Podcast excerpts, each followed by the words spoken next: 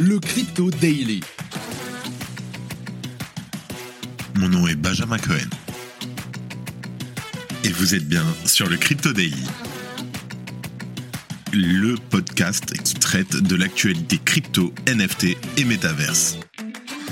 Dans vos oreilles, chaque jour, du lundi au vendredi.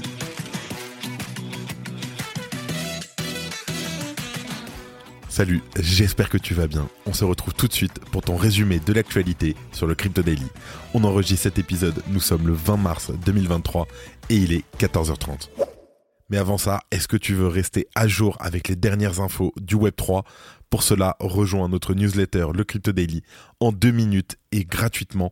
Deviens la personne la mieux informée tous les jours du Web3. Inscris-toi sur lecryptodaily.fr.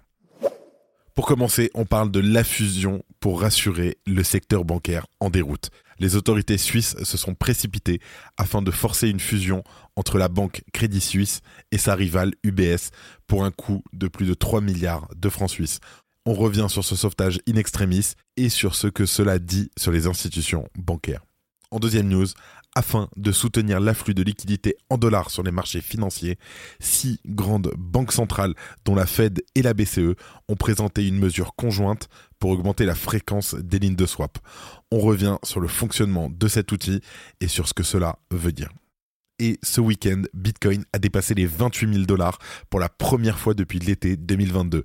Après un week-end particulièrement mouvementé pour la finance traditionnelle et les craintes liées à l'effondrement de plusieurs banques, la crypto-monnaie reviendrait-elle en force? On fait le point sur un contexte inédit. Mais avant tout ça, et comme d'habitude... Le coin du marché. Here comes the money. Here we go. Merci Audrey. Alors, c'était un week-end super sympa pour Bitcoin et pour les cryptos. C'est dingue ce qu'on est en train de vivre. On a un market cap en hausse de 1,5% à 1,18 trilliard de dollars. Bitcoin en hausse de 25% sur 7 jours à 28 200 dollars. C'est ouf. Ether qui suit en hausse de 11% sur la semaine à 1780 dollars. Le BNB plus 12% sur la semaine à 340 dollars.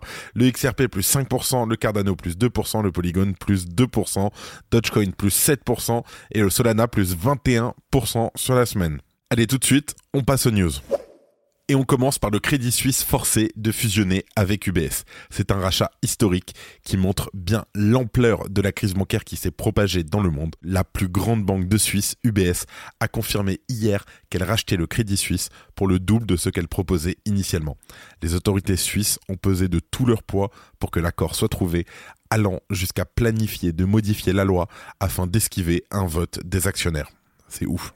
Sept conseillers fédéraux, c'est l'équivalent de nos ministres, se sont réunis à Berne au ministère des Finances avec des représentants de la Banque nationale suisse ainsi que des régulateurs et bien sûr des représentants des deux banques en question. Les discussions se sont achevées à 19h30 hier soir et c'est le président suisse Alain Berset qui a lui-même annoncé le rachat. Ce sont 3 milliards de dollars de francs suisses qui ont été mis sur la table pour sauver le géant financier. Une somme démesurée qui montre bien l'ampleur de ce que les autorités ont cherché à éviter. La ministre des Finances suisse affirmait ainsi hier que la chute du crédit suisse aurait causé des dommages économiques irréparables à la Suisse, mais aussi à l'économie mondiale. Selon la ministre des Finances, il s'agissait bien pour la Suisse d'assumer ses responsabilités au-delà de ses propres frontières. Et cette responsabilité a un coût. Au-delà de forcer la main à des institutions bancaires en déroute, le gouvernement a confirmé que UBS bénéficierait d'une garantie de 9 milliards de francs suisses. C'est un moyen de protéger l'institution si celle-ci venait à trouver des problèmes avec des portefeuilles du Crédit Suisse. Par ailleurs, la Banque centrale du pays accordera des liquidités jusqu'à 100 milliards de francs au Crédit Suisse et à UBS afin de s'assurer de la remise à flot de la banque dans son nouveau giron. La somme démesurée montre la place d'importance qu'occupait jusque-là le Crédit Suisse. Il s'agit d'une banque figurant parmi les 30 établissements bancaires jugés trop importants pour pouvoir couler, ceux sur lesquels repose le système financier actuel.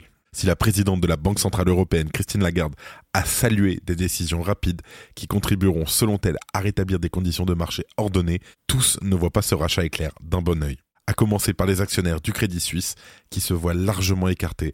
Ces derniers recevront en effet une action UBS pour 22 actions du Crédit Suisse qu'ils possèdent. Une déroute totale qui montre que le gouvernement s'est débarrassé du modus operandi habituel pour forcer une décision. L'autre question soulevée, c'est celle bien sûr des banques considérées comme too big to fail. Si le Crédit Suisse, à la faveur des gouvernements, est réuni à lui seul un gratin politico-financier tout le dimanche, ça ne sera pas forcément le cas d'autres banques. Une idée confirmée outre-Manche par la secrétaire du Trésor américain Janet Yellen, qui admettait cette semaine qu'aux États-Unis, en tout cas, toutes les banques ne seront pas traitées de la même manière. De manière plus large, on ne peut que souligner une nouvelle fois les liens entre l'action politique des gouvernements élus et des institutions bancaires du privé. Si ces dernières sont des maillons importants du système mondial, on ne peut oublier qu'il s'agit d'acteurs commerciaux. L'arrivée du gouvernement suisse et de la Banque centrale à la rescousse met donc en lumière des problématiques systémiques. Pour le gouvernement suisse, tout l'enjeu était de trouver un accord avant ce matin pour l'ouverture des bourses mondiales. En avant-bourse, les actions du Crédit Suisse chutaient cependant de plus de 60% ce matin. Les heures à venir nous diront si la crise a été endiguée et si les actions du gouvernement a permis d'éviter le gros de la contagion. L'affaire a en tout cas des airs de redite. Lors de la crise de 2008, c'est UBS elle-même qui avait été touchée de plein fouet et qui avait été soutenue par la Banque centrale suisse ainsi que le gouvernement. 6 milliards de francs de la Confédération suisse avaient alors été redirigés vers UBS. Aujourd'hui, c'est pourtant cette dernière qui arrive en sauveur, mais comme le dit le dicton, l'histoire est un perpétuel recommencement. Le Joker Club débarque chez Partouche En rejoignant la communauté du Joker Club, vous franchirez les portes d'un nouveau Partouche qui s'ouvre à vous. Événement exclusif à la communauté. Des bonus exceptionnels sur les crédits de jeu. Des promotions inédites sur les restaurants, spectacles, hôtels. Mais ce n'est pas tout. Non, non, non, non, non. Votre Joker est une œuvre d'art unique qui n'appartient qu'à vous. Vous avez une part de Joker en vous? Rejoignez Joker Club. Attention, place limitée. Renseignez-vous à l'accueil de votre casino. Vente publique le 23 mars sur le site www.jokerclub.io. Merci à Joker Club de sponsoriser ce podcast. En deuxième news, on parle de ce qu'il s'est passé hier soir. Six banques centrales dévoilent une mesure conjointe et c'est dingue. Alors que la crise bancaire en provenance des États-Unis bat son plein, plusieurs banques centrales ont dévoilé hier soir un accord conjoint pour soutenir les opérations en dollars. Après la faillite de plusieurs acteurs bancaires ces dernières semaines et le rachat du Crédit Suisse par UBS annoncé hier soir, la contagion au sein du système financier mondial est bien réelle. Les institutions concernées par cette annonce conjointe sont donc les suivantes la Banque centrale européenne, la Réserve fédérale américaine, la Banque d'Angleterre, la Banque du Japon, la Banque nationale suisse, la Banque du Canada.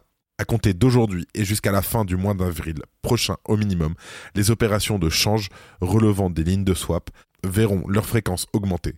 La Banque d'Angleterre a par exemple publié un calendrier dans lequel elle planifie 28 de ces opérations. Alors, que sont les lignes de swap? Les lignes de swap sont l'un des outils des banques centrales pour soutenir la liquidité sur les marchés mondiaux. Elles ont par exemple été utilisées lors de la crise des subprimes en 2008 ou pendant la crise du coronavirus en 2020. Ces lignes de swap sont en quelque sorte des crédits à court terme contre l'emprunt d'autres devises. Par exemple, la BCE va emprunter du dollar à la Fed en apportant de l'euro en collatéral. Pour ces opérations, un taux d'emprunt est fixé ainsi qu'une date d'échéance. En l'occurrence, les lignes de swap dont il est question aujourd'hui ont une échéance de 7 jours en moyenne.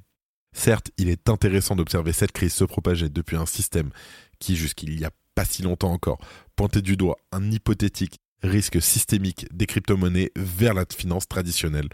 Mais la crise actuelle trouve pourtant bien son origine à l'intérieur même de ce système. Depuis que les banques centrales avaient à juste titre, pris des mesures agressives pour endiguer l'inflation en augmentant les taux d'intérêt. Il n'aura donc fallu qu'un an pour remettre cette politique en cause et réenclencher à nouveau la planche à billets. Merci d'écouter le Crypto Daily. De la bourse, du bitcoin à 28 000 dollars, est-ce que la crise bancaire actuelle est déclencheur d'un nouveau bull run? Je te l'ai expliqué, le gouvernement suisse, la banque centrale helvète ainsi que plusieurs grands acteurs du monde bancaire ont réussi à sauver in extremis le Crédit Suisse, ou tout du moins à soutenir son intégration à son rival UBS à coût de milliards de francs suisses. Le signal envoyé est fort et visé à rassurer les bourses mondiales inquiètes face à un nouveau domino tombé dans cette crise bancaire qui s'est propagée. Mais cela n'a pour l'instant pas. Ce matin, les marchés asiatiques étaient dans le rouge. Le Nikkei a clôturé sa session en recul net de 1,4%, alors que le Hang Seng perdait 3,25%. En France, le CAC 40 a également reculé nettement à l'ouverture ce matin. Il avait déjà chuté de plus de 4% la semaine dernière. Pour l'instant, les signaux envoyés ne sont donc pas particulièrement positifs, même si les heures à venir permettront d'en savoir plus sur la frilosité apparente des bourses mondiales. Autre signe de cette forte inquiétude, six banques centrales dont la Réserve fédérale américaine et la Banque centrale européenne ont coordonné une action afin de soutenir le dollar. Cette mesure exceptionnelle montre bien l'effroi qui a saisi le système financier mondial face aux chutes consécutives de banques d'ampleur. Et c'est habituel dans le secteur des crypto-monnaies, quand les bourses chutent, les crypto-monnaies aussi. Mais il semblerait que cela ne soit pas le cas cette fois-ci, ce week-end, alors que les marchés financiers attendaient avec crainte l'ouverture des bourses, Bitcoin s'est payé le luxe de dépasser les 28 000 dollars, une percée qu'il vient de réitérer, comme je te l'ai dit, ce matin. Les autres crypto-monnaies semblent elles aussi bénéficier de cette hausse, tout du moins sur une temporalité plus longue. Sur la semaine, Ether 12%, BNB 17%, Sol près de 20%. D'aucuns y voient donc déjà une preuve que les crypto-monnaies sont en train de trouver leur place de refuge face à un système bancaire qui vacille et des banques centrales qui soutiennent artificiellement un dollar mal en point. Alors, cela sera-t-il le cas? Après les déboires du secteur des stablecoins et de certains acteurs centralisés Bitcoin et Ether semblent être une alternative viable pour certains. Comme le soulignait Tagado il y a quelques jours, qu'on salue d'ailleurs, les dynamiques en jeu pourrait pousser le BDC à repasser au-dessus d'un seuil psychologique des 30 000 dollars. Mais bien sûr, on reste prudent. Les liens complexes entre crypto-monnaie et finance tradie ne se jouent pas uniquement sur des indices boursiers. Il y a quand même une chose que je tiens à rajouter, c'est qu'en général, quand Bitcoin monte on voit le marché des crypto-monnaies qui monte un peu plus. Mais pas cette fois, c'est assez bizarre. Bitcoin monte, mais les autres actifs restent un peu frileux. Est-ce que c'est en rapport à la SEC, où Gary Gensler dit que toutes les crypto-monnaies sont des securities, donc les gens ont plus tendance en ce moment à aller sur Bitcoin, où ils savent plus ou moins que s'il n'en restera qu'une, ce sera celle-là. Je sais pas, mais dans tous les cas, il faut faire attention. Et avant de finir les actualités en bref avec notre partenaire, Bean Crypto. Une semaine seulement après l'effondrement, les dépôts et les prêts de Signature Bank ont été vendus à Flagstair Bank, une filiale de New York Community Bank Corp. Cependant, les cryptos ne feront pas partie de l'accord. Un désaccord majeur a éclaté au sein des équipes de DeFi Lama. Un cofondateur OX Llama 4 chercherait à lancer un token contre l'avis unanime des équipes. En raison de ce désaccord, le dialogue entre les parties concernées semble être rompu. Pour contourner cette situation, une version fork de l'agrégateur a été créée à l'adresse llama.fi ainsi qu'un nouveau compte Twitter. L'exploitant Euler Finance a rendu 3000 Ethers d'une valeur de 5,4 millions au protocole DeFi.